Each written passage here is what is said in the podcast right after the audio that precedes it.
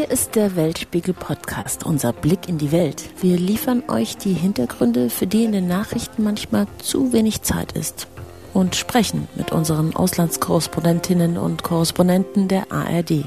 Jede Woche eine halbe Stunde Welt aufs Ohr. Ich bin Nathalie Amiri. Es ist wirklich unbegreiflich. Wir haben gar nicht mehr daran geglaubt, aber es ist genau das, was wir wollten. Uh, Seit mehr als 90 Tagen warten wir auf genau diesen Tag. Jeder Mensch in Sri Lanka freut sich gerade. Wir sind so glücklich und stolz. Sagen Demonstranten in Sri Lankas Hauptstadt Colombo. Es geht um den Tag, an dem die Demonstrantinnen und Demonstranten in Sri Lanka den Präsidentenpalast und andere Regierungsgebäude gestürmt haben. Es geht um den 9. Juli 2022. Den Tag, an dem nach etwa 90 Tagen Protest gegen die sri lankische Regierung der Ministerpräsident und Präsident den Rücktritt angekündigt haben. Sri Lanka steckt mitten in der schwersten Krise seit seiner Unabhängigkeit von Großbritannien 1948. Meine Weltspiegel-Podcast-Kollegin Fumiko Lipp war im März erst auf der Insel und hat mir erzählt, wie sehr sie schon die dort drohende Krise gespürt hat. Der Strom wurde täglich für einige Stunden abgestellt. Fast alle Tankstellen, an denen sie vorbeigefahren war, waren entweder geschlossen oder die Menschenschlange ging um mehrere Straßenecken. Und Gas für den Herd? Fehlanzeige. Mittlerweile sind die Lebensmittelpreise fast unbezahlbar geworden und Benzin für normale Leute gibt es nur noch in wenigen Litern nach tagelangem Anstehen. Wie ist es dazu gekommen? Wie kann es für die Menschen im Land jetzt weitergehen? Wie soll ein politischer Neustart aussehen? Und welche Länder eilen Sri Lanka jetzt zu Hilfe? Und aus welchen Motiven? Darüber spreche ich mit drei tollen Gesprächspartnern, mit unserem Korrespondenten für Südasien, Oliver Mayer, der gerade in Sri Lanka ist, mit dem Chef der Friedrich Naumann Stiftung in der Hauptstadt Sri Lankas, Colombo, und mit einem Bürger Sri Lankas, der auch auf der Straße demonstriert hat, aufgezeichnet am 14. Juli. Im Weltspiegel Podcast Sri Lanka, ein Land im Chaos. Habt ihr die Bilder gesehen von Sri Lankerinnen und Sri Lankern, die auf dem Laufband im Präsidentenpalast in Colombo joggen oder im Pool des Präsidenten baden und ein Foto nach dem anderen schießen, um diesen Moment festzuhalten? Einer dieser Sri Lanka ist Asita Kavinda. Er war seit April auf den Straßen, um gegen die aktuelle Regierung zu demonstrieren. Wir haben ihn gerade noch vor 14 Uhr erreicht, denn dann wird der Strom ausgestellt. Deshalb müssen wir uns auch jetzt beeilen. Asita, wie war Ihr Gefühl, als Sie den Präsidentenpalast einnahmen? Es ist total toll. Die Menschen hatten zuvor nie die Chance, den Palast zu betreten. Und um ehrlich zu sein, glaube ich auch nicht, dass das deren Absicht war. Was sie wollten, waren Antworten auf die aktuelle Krise. Die Mächtigen, der Präsident, der Premierminister, haben ihnen keine gegeben. Aber die Leute wünschten sich Antworten. Deswegen haben sie den Präsidentenpalast auch eingenommen. Unendlich viele Bürgerinnen und Bürger besichtigen jetzt den Palast. Es ist quasi the place to be. Sie machen Selfies im Schlafzimmer des Präsidenten, schwimmen im Pool. Bilder von Plünderungen oder Zerstörung habe ich nicht gesehen. Dafür von Menschen, die dort Müll sammeln. Wieso schützen Sie den Palast? Das Volk wollte niemanden verletzen. Die Menschen wollten ja nicht öffentliches Eigentum zerstören, wie den Präsidentenpalast oder das Haus des Premierministers. Die Protestierenden wollten keine Menschen, keine Tiere oder Objekte schädigen. Aber wir wollten Antworten. Darum haben wir den Palast gestürmt. Uh, Sie haben seit Wochen, seit Monaten demonstriert und Stand heute hat sich der Präsident auf die Malediven abgesetzt mit dem Ziel Singapur angeblich. Haben Sie damit Ihr Ziel erreicht? People act ja, wir sind schon zufrieden, aber wir haben dadurch immer noch keine Antworten bekommen. Die Leute wollten eine Antwort, als sie im Palast waren, mit dem Gedanken, dass wir dann den Präsidenten direkt fragen können.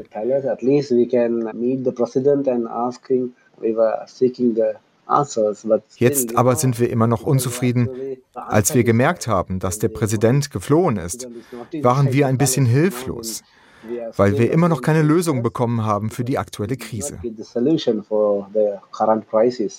Wie haben Sie die Situation in Sri Lanka erlebt? Wie können wir uns Ihren Alltag vorstellen?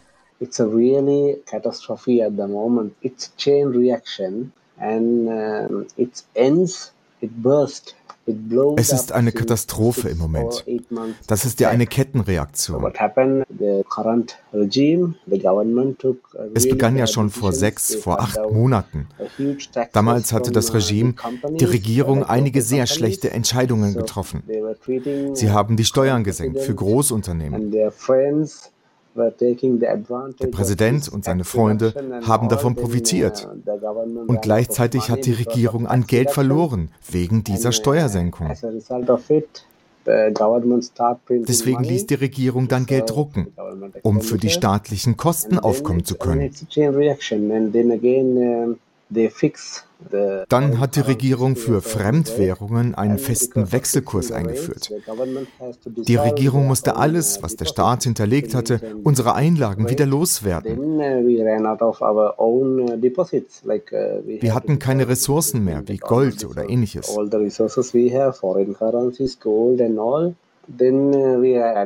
Dann wurden die Importe immer teurer. Eine Kettenreaktion halt, so kam es zu dieser Krise.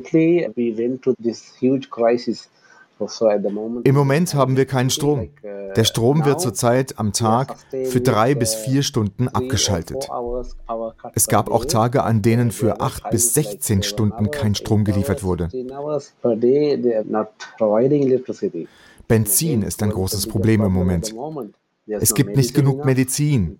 Die Ärzte in den Krankenhäusern flehen immer wieder um Medizin.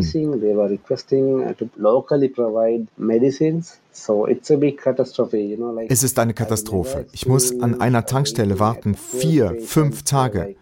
Ich muss in einer Schlange für drei bis vier Tage leben, um irgendwann mal den Wagen zu tanken.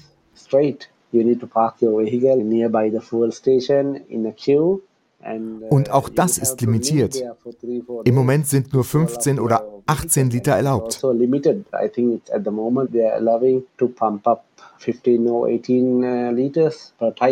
Was wünschen Sie sich? Was soll sich jetzt konkret ändern? Yeah, the thing is, uh, there's no accountability in who are ruling the country. Im Moment gibt es niemanden, der für dieses Land verantwortlich ist. Ein Beispiel. Im letzten Jahr hat die Regierung sich über Nacht entschieden, nur organische Düngemittel dürfen in der Landwirtschaft eingesetzt werden. Es gab einen Aufschrei. Die Entscheidung war einfach falsch. Ich weiß gar nicht, wer sie unterstützt hatte. Dann vor zwei, drei Monaten reagiert der Präsident. Okay, ich habe die falsche Entscheidung getroffen. Aber wer ist dafür verantwortlich? Jetzt geht uns die Nahrung aus then who is accountable for this? Now we are running out of food as well. Wir brauchen einen Systemwechsel, den die Menschen ja auch im Moment gerade fordern. In den Medien heißt es, manche Demonstranten wollen schnell antworten. Aber ich muss sagen, die Menschen, die demonstrieren, sind unbewaffnet. Sie sind kultivierte Menschen, aber die werden immer noch Fragen stellen. Sie brauchen einen Systemwechsel. Wir brauchen Verantwortliche. Irgendjemand muss die Verantwortung übernehmen. Gleiche Chancen und das gleiche Recht für alle. Das ist das, was die Menschen gerade wollen.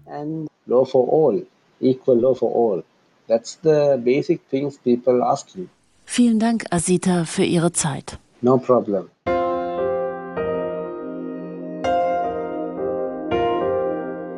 Mein Kollege Oliver Meyer ist auch in Colombo, der Hauptstadt Sri Lankas. Er ist unser Korrespondent für die Region. Oliver, wo bist du genau gerade? Nee, ich bin in der Hauptstadt Colombo, wie gerade schon gesagt. Seit vergangenen Freitag verfolge ich die ganzen Proteste auf den Straßen hier schon. Ähm, wir waren bei den Massendemonstrationen am Samstag, wo die Menschen ja in den Präsidentenpalast hineingestürmt sind. Wir waren gestern auch am Büro des Ministerpräsidenten, wo die Demonstranten ja auch am Nachmittag dann hineinkamen. Wir waren dabei, als Tränengas versprüht wurde, mussten selbst uns aus der Situation befreien und wegrennen. Gestern Abend waren wir noch am Parlament. Auch dort stehen die Demonstranten also wir verfolgen die Geschehnisse seit mehreren Tagen hautnah. Dieser Präsidentenpalast, in dem du ja auch warst, ist ja wie so eine Mischung aus Festival und Revolution. Wie hat sich das für dich dort drin angefühlt und was haben dir die Leute erzählt? Warum sind sie so sauer? Ja, es hat sich genauso angefühlt, wie du es gerade gesagt hast. Äh, irgendwo ein ganz äh, surrealer Vibe. Das Ganze, die Demonstranten sind ja dann dort in den Pool gesprungen. Sie haben die Geräte im Fitnessstudio benutzt. Das war mehr oder weniger so eine Art Touristen-Hotspot. Jeder ist da mit einem Smartphone hingelaufen, wollte hier und da noch ein Erinnerungsfoto für sich machen. Aber es gab auch die Menschen zum Beispiel, die dann das Chaos vom Samstag bereinigt haben. Sie haben dort aufgeräumt und haben gesagt, wir wollen mit gutem Beispiel vorangehen, wir als Bevölkerung. Wir wollen nicht so sein wie unsere Politiker. Und egal mit wem ich dann dort gesprochen habe, die Hoffnung ist einfach groß auf einen Neuanfang. Sie wollen einfach nicht mehr die alten Politiker sehen. Sie wollen sie nicht mehr in ihrer Führungsriege haben. Sie haben komplett das Vertrauen verloren, sind wütend, weil das Land einfach seit Wochen oder sogar eher seit Monaten in einer verheerenden Krise steckt. Meine Kollegin Fumiko hat mir erzählt, dass selbst im kleinsten Ort, in dem simpelsten Restaurant, die Menschen super informiert waren über den russischen Krieg in der Ukraine zum Beispiel. Und an ihnen waren auch total bewusst, dass ihre Benzinpreise genau deswegen nach oben getrieben sind.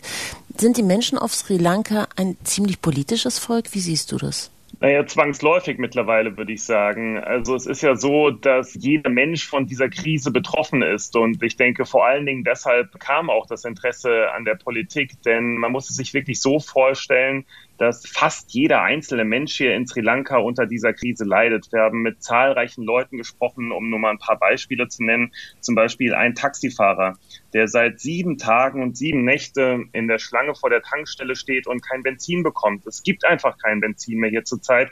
Er schläft in seinem Taxi, er bleibt die ganze Zeit dort, hat kaum mehr Essen, kaum mehr Trinken, hat eine kranke Frau zu Hause, die immer kranker wird, weil sie sagt, sie macht sich Sorgen, wie es ihr Mann denn nun in dieser Schlange gehen mag.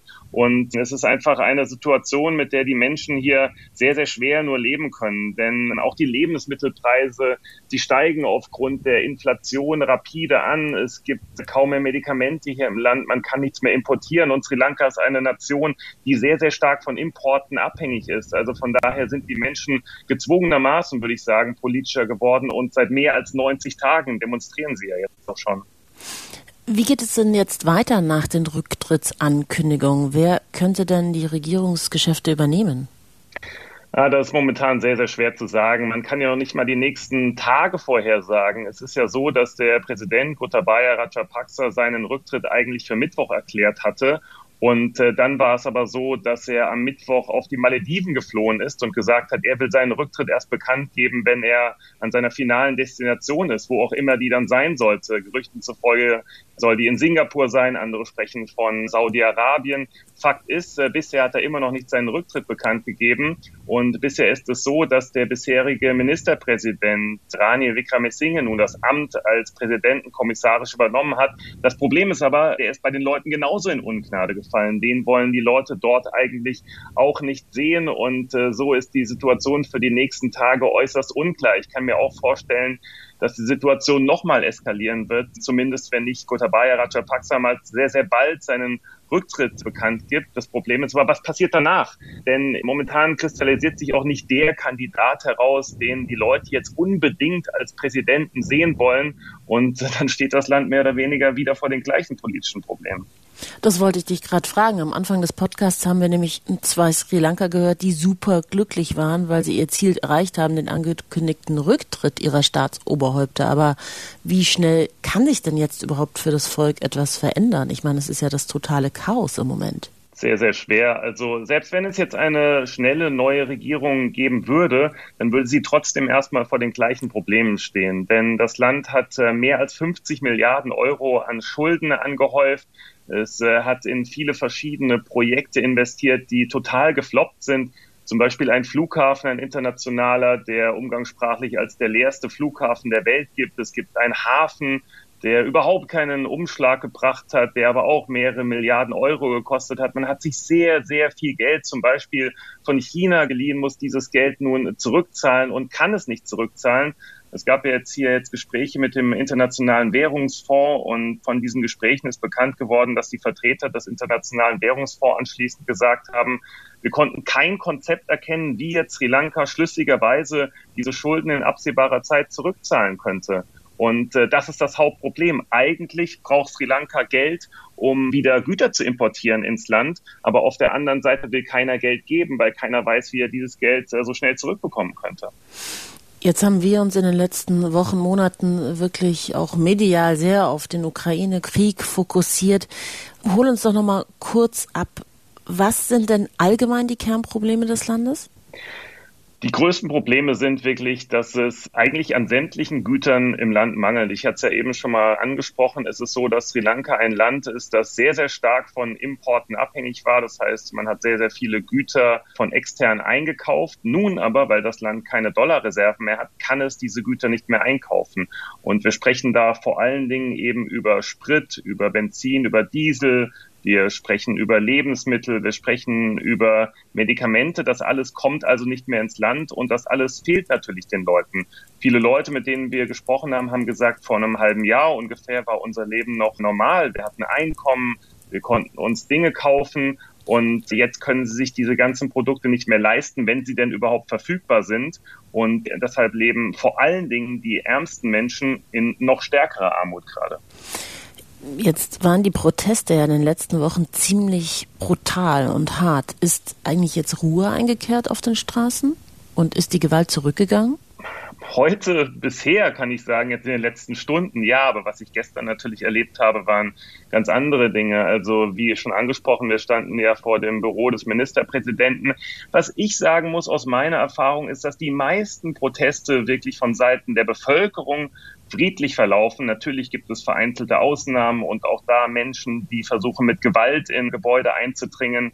Aber die meisten Demonstranten agieren da wirklich verhältnismäßig friedlich. Und es ist dann eher so, dass die Polizei und das Militär nicht genau wissen, wie sie dann mit dieser Situation umgehen sollen. Natürlich sind das Menschenmassen, die dann vor diesen Gebäuden stehen. Und deswegen ist da auch viel Tränengas geflogen und zum Einsatz gekommen. Und es gab auch Verletzte.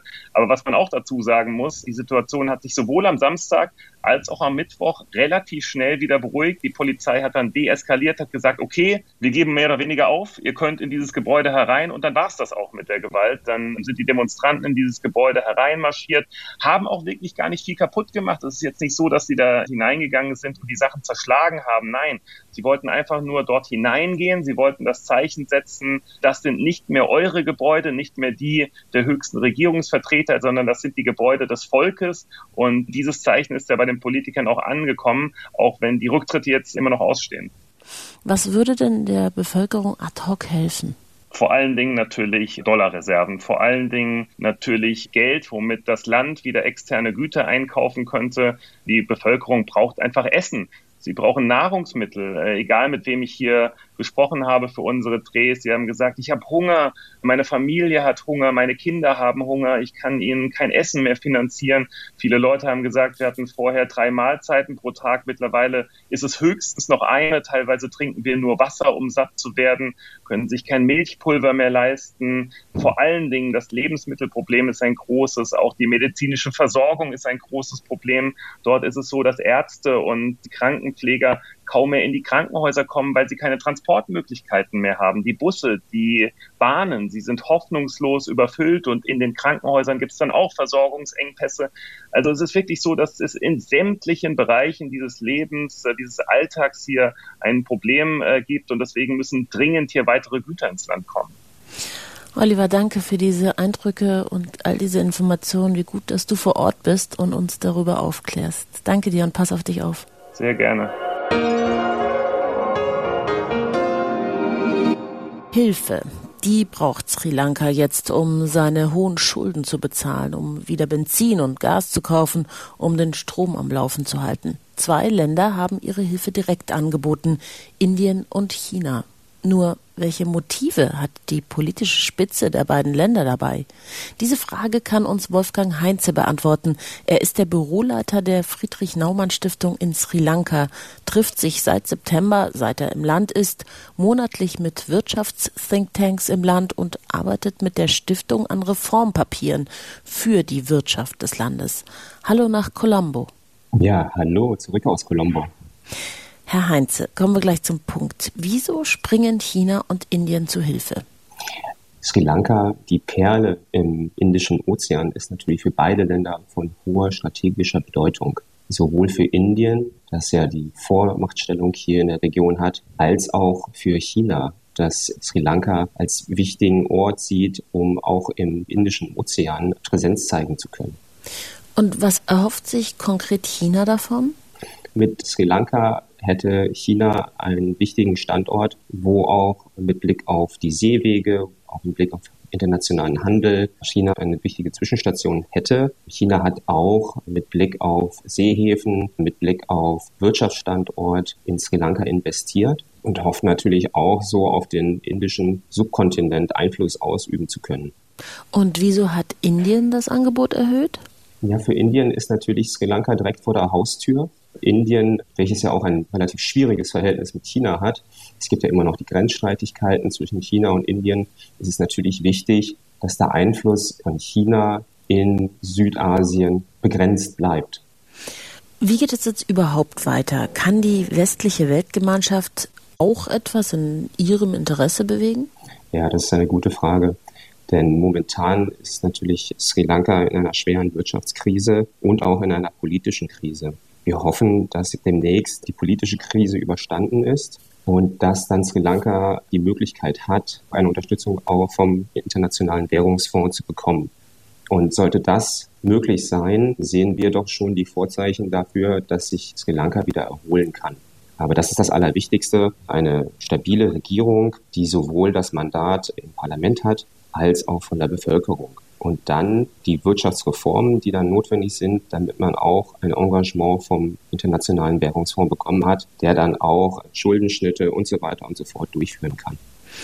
Es wurde auch Russland um Hilfe gefragt. Warum? Naja, Sri Lanka versucht jetzt so viele Freunde wie möglich zu finden, die das Land unterstützen können und auch teilweise ein wenig aus der Krise hinausführen können. Und einer der großen Themen hier ist natürlich Öl, Sprit, Gas. Und da sieht man natürlich Russland als Partner, den man ansprechen könnte, um solche Lieferungen zu erhalten. Wir kennen das ja, wenn man Hilfe leistet, hat man auch einen Anspruch darauf. So denken zumindest viele Länder. Wie sieht es aus? Kann es ein Kräftemessen dann geben zwischen den verschiedenen Ländern, die dann dort Hilfe leisten in Sri Lanka? Ja, das hatte man bis vor kurzem sich etwas erhofft hier in Sri Lanka. Man hatte dann versucht, Indien und China als auch die USA und andere westliche Länder ein bisschen auszubalancieren. Aber was wir jetzt gesehen haben, ist, dass in den letzten Monaten China die Unterstützung doch etwas heruntergestuft hat. Russland scheint auch nicht in der Lage zu sein, zu helfen. Das heißt, momentan ist es vor allem die Unterstützung aus Indien, die da ist und natürlich in kleinerem Maße auch von einigen westlichen Ländern.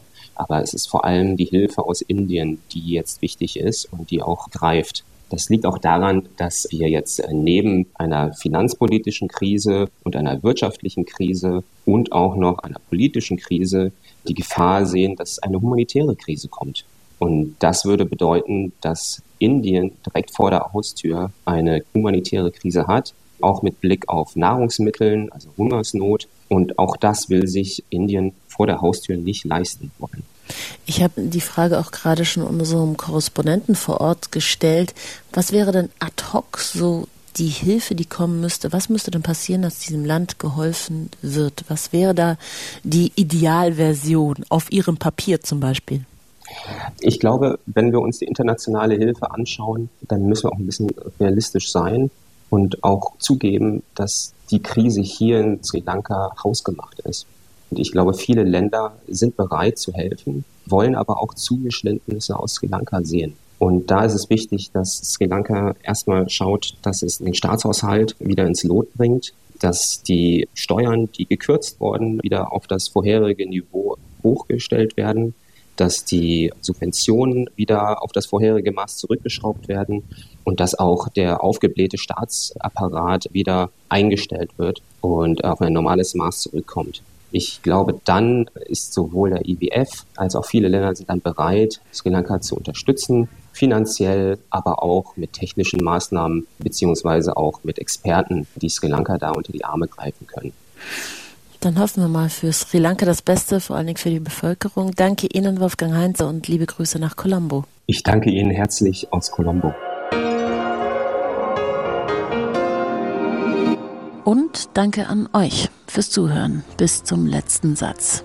Wir haben diese Folge am 14. Juli 2022 aufgezeichnet und freuen uns über euer Feedback auf den üblichen Social-Media-Plattformen oder per Mail an weltspiegel.digital.ard.de. Und lasst uns gern ein Abo da. In der Redaktion waren Nils Kopp und Michael Schramm, Produktion Michael Heumann, am Mikrofon Nathalie Amiri. Ich sage Tschüss und bis bald.